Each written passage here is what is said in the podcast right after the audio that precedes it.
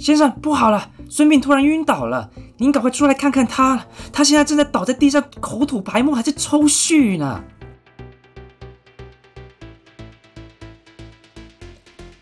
Hello，大家好，欢迎收听这里说的不只是故事，我是赵迅，陪你一起找寻生活中的知识与故事。今天呢是历史人物故事的单元，要来讲的人物有两位，他们是曾经是同学。后来变成敌人的孙膑与庞涓，他们都是春秋战国时代相当有名的将军。而在他们成为这么有名的将军之前呢，他们都曾经在一个很特别的地方，跟一位很特别的老师来拜师学艺。他们学习的过程有发生什么事情呢？就让我们跟着接下来的故事一起来一探究竟吧。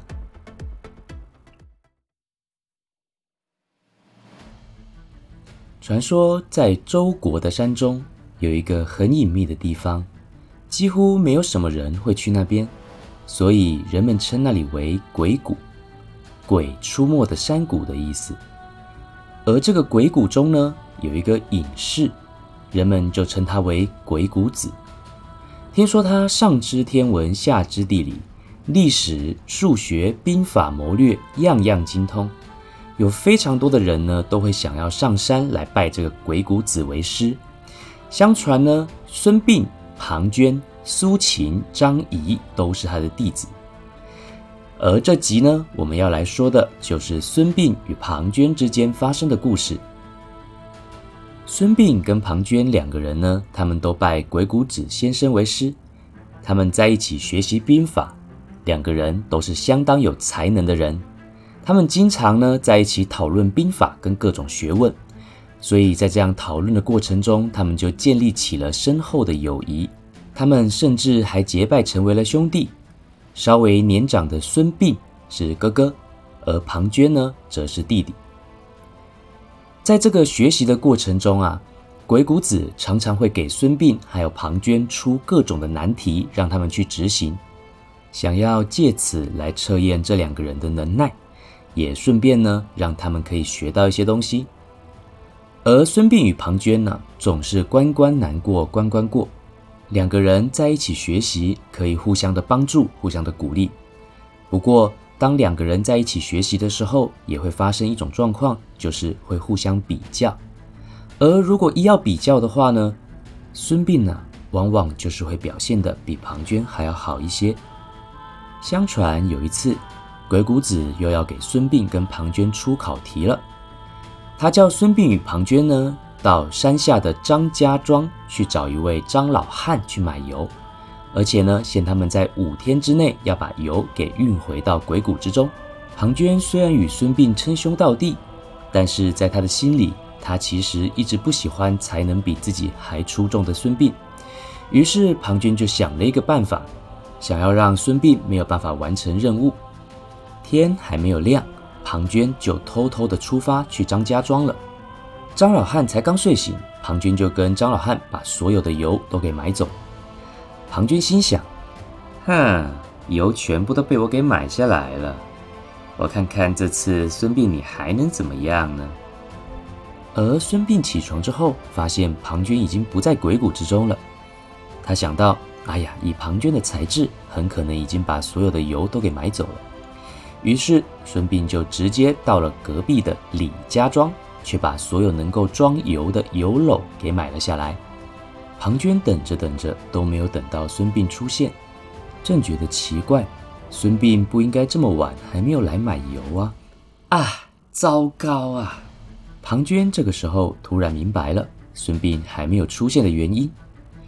庞涓买了一堆的油，可是呢，这些油呢都是存放在张家庄里面的。他还没有油篓可以来装这些油，而孙膑到现在都还没有出现，那一定是先去李家庄买油篓了。于是庞涓就赶紧跑到了李家庄。果然，当他抵达了李家庄，才发现油篓已经全部都被孙膑给买走了。孙膑看到庞涓，就跟庞涓说：“弟呀，我们合作吧，你分一半的油给我，我分一半的油篓给你，大家都能够完成任务。”庞涓拒绝了孙膑的合作邀请，他心想：“哼，可恶啊！孙膑，你这小子居然耍这种手段！无妨，你有油篓，但你也没有油可以运回去。五天一到，我们都不能完成任务。没关系。但是庞涓没有想到的是，自己买的油呢，如果没有马上运走，就要放在张家庄的油库里面。而如果是这样子的话，张家庄呢就不能继续做新的油了，因为没有位子可以放，不能做新的油来卖别人，自然就没有收入了。所以张家庄为了预防这样子的状况，他有一个规定，就是呢，如果有一个人他买走了油，那你就必须要当天就把油给运走，不然的话，油每在油库多放一天，张家庄呢就会跟你多收这个保管费。所以第二天一到，张家庄就去跟庞涓收了第二天的保管费。第三天也跟庞涓收了保管费，直到第四天，庞涓身上带的钱啊就已经不够支付这些保管费了。那不够支付保管费的话，这些油呢就不再算是庞涓的了。所以张家庄就把油卖给了孙膑。庞涓直到这个时候才后悔当初没有选择跟孙膑合作。孙膑买到了油，把油装到了油篓里面。他还雇了一个人把油一起运回到鬼谷之中。处心积虑想要赢孙膑一回的庞涓，最终还是输了，只能空手而回，心中相当的不是滋味。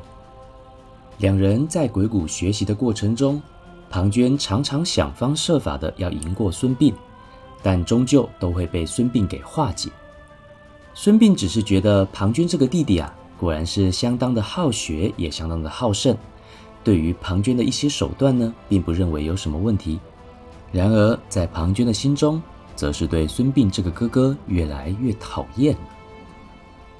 又有一天，鬼谷子把孙膑与庞涓带到一个山洞的前面，对两人说：“现在呢，我要进到洞窟之内。”你们看，谁能把我请出洞窟，谁就赢了。说完，鬼谷子便走进了洞窟之中。庞涓急于表现，他就跟孙膑说：“哈，这太简单了，孙膑，你等着，我来就好。”庞涓就对着山洞喊道：“先生，快出来！这里飞来了一只千年难得一见的金色孔雀。”快出来看，它的毛呢，全部都是金色的，非常的漂亮。你赶快出来，不然孔雀就要飞走了。庞涓没有得到任何的回应，只能继续对着山洞喊道：“先生，不好了，孙膑突然晕倒了，您赶快出来看看他，他现在正在倒在地上，口吐白沫，还在抽搐呢。先生，您不可以不管您徒弟的死活啊！不论庞涓如何的软硬兼施。”他施展了浑身解数，试过了所有的方法，洞穴中依旧没有任何的回应。